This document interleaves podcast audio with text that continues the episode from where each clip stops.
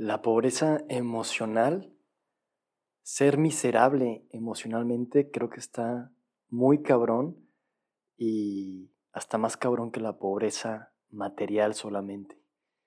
Hoy me avisaron que un estudiante, un estudiante que quería mucho, con el que hice una relación muy fuerte, no va a seguir en la escuela. Y no va a seguir en la escuela porque, según su mamá, era miserable en la escuela.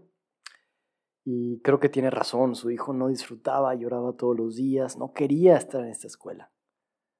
Y lo que significaba este no querer estar en la escuela eran llantos continuos, eran no hacer los trabajos, una alergia que se le disparó muy feo, eh, que él ya estaba un poco desesperado, no podía controlar y era miserable, no estaba contento, no estaba feliz. Por lo tanto, sus padres decidieron cambiarlo a otra escuela, un modelo Montessori con eh, gente de su país, él es de Estados Unidos, y él ya solamente con ir a la clase de prueba se sintió mucho mejor.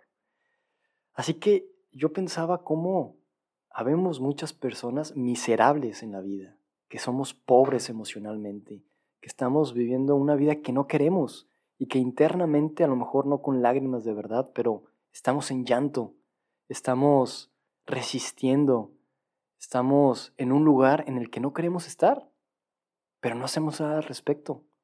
No siempre tenemos una mamá, una pareja, alguien que nos saque de ese lugar de, donde estamos, de esa escuela que no queremos y nos lleve a otra. A veces esa escuela en la que no queremos estar es una relación, un trabajo, un deporte, un instrumento.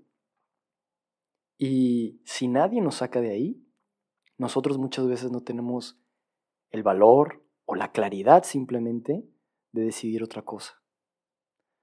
Sin embargo, es fundamental darnos cuenta y creo que un signo clarísimo es ver si nos sentimos miserables. Sadhguru dice que solo hay gente miserable o alegre, joyfulness. Ah, joyful or miserable. Entonces, si eres miserable, hay algo mal, hay algo mal. A lo mejor no sabes qué es. Bueno, no pasa nada. Empieza a investigar. Porque esto no se trata de venir a ser miserables. ¿Qué pedo? Seis meses el estudiante pudo haber estado, un año pudo haber estado viviendo una vida miserable, eso hubiera tenido consecuencias por toda su vida. Ya de por sí estos cuatro meses que estuvo en la escuela tendrán consecuencias, pero menos que si hubiera estado todo el año, todo el ciclo escolar. De igual manera nosotros tenemos que hacer algo, porque se nos va la vida. Y no tiene sentido ser miserables. Chingado, ¿por qué seguimos obsesionados con eh, satisfacer expectativas de otras personas, con ser exitosos de acuerdo al criterio de alguien más. Seguimos en este juego estúpido, pendejo, de jugar a ser chingones, de jugar a ser los buena onda, de jugar a ser el que lo sabe todo, de jugar al ser el que tiene la mejor familia, el mejor destino, las mejores habilidades. No mames. O al revés, ¿no? A jugar a ser el que es el más miserable, el que está más metido en problemas, el que tiene las condiciones más culeras como víctima, ¿no? Cualquiera de las dos situaciones, el segundo ya es una víctima, entonces ya está miserable, y el otro, por estar fingiendo, sabrá internamente que es miserable también. Hay que encontrar nuestra alegría, nuestra armonía. Yo no creo que venimos aquí para ser felices, como siempre decimos. No venimos a ser felices. Venimos a estar en armonía, porque dentro de la armonía existe la felicidad y existe la tristeza. Alguien se nos puede morir y vamos a ser tristes. Hay que abrazar esa tristeza, es necesaria. La tristeza nos da silencio, nos da entendimiento, nos da reflexión. Necesitamos la tristeza. Así como muchas otras emociones aparentemente malas o densas. Las necesitamos. Pero siempre y cuando estén en armonía. En armonía con nuestro ciclo de vida, con nuestro camino, con nuestra con nuestro objetivo, con nuestro norte, con nuestro medio ambiente, con lo que nos rodean. Ser armoniosos. Y para ser armoniosos no podemos ser miserables. Así que, ¿qué estás haciendo, Dieguillo, para no tener una vida miserable? Porque ahora también, a veces, y lo que yo digo mucho, te enfrentas en un reto y te asustas y te vas corriendo. Tampoco, tampoco es que en cuanto te encuentres miserable aparentemente, huyas, porque a veces tienes que ir tras esos retos.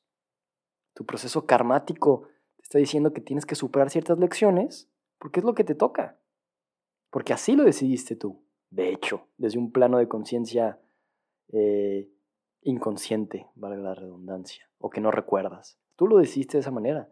Entonces, tampoco es que en el primer momento que sientas es que creo que no es que estés, miserable, es que tengas retos, que tengas obstáculos, pero tener retos y obstáculos no necesariamente significa que seas miserable. Mejor dicho, exactamente. Miserable es cuando ya de plano, tengas o no tengas obstáculos, vives una vida jodida. Así que, a pesar de los retos, puedes ser una persona armoniosa, puedes ser una persona conectada con tu propósito, contigo mismo, con lo que quieres transmitir a los demás, con tus dones, con lo que quieres dejar de trascendencia en esta vida, con la evolución misma del planeta, con la conciencia.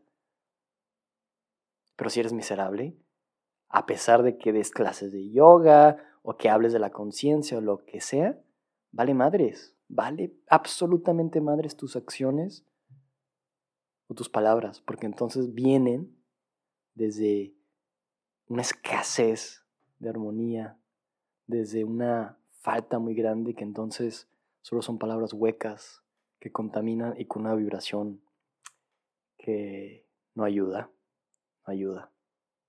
Pero si es el caso, no pasa nada. Abraza tu condición de miserable y haz algo al respecto. ¿Qué puedes hacer para cambiar? Eso, Dieguillo, así es que no seas miserable, cabrón. Busca por tu armonía, por tu contentamiento y no te asustes con los retos tampoco, pero ve por ellos. Adiós.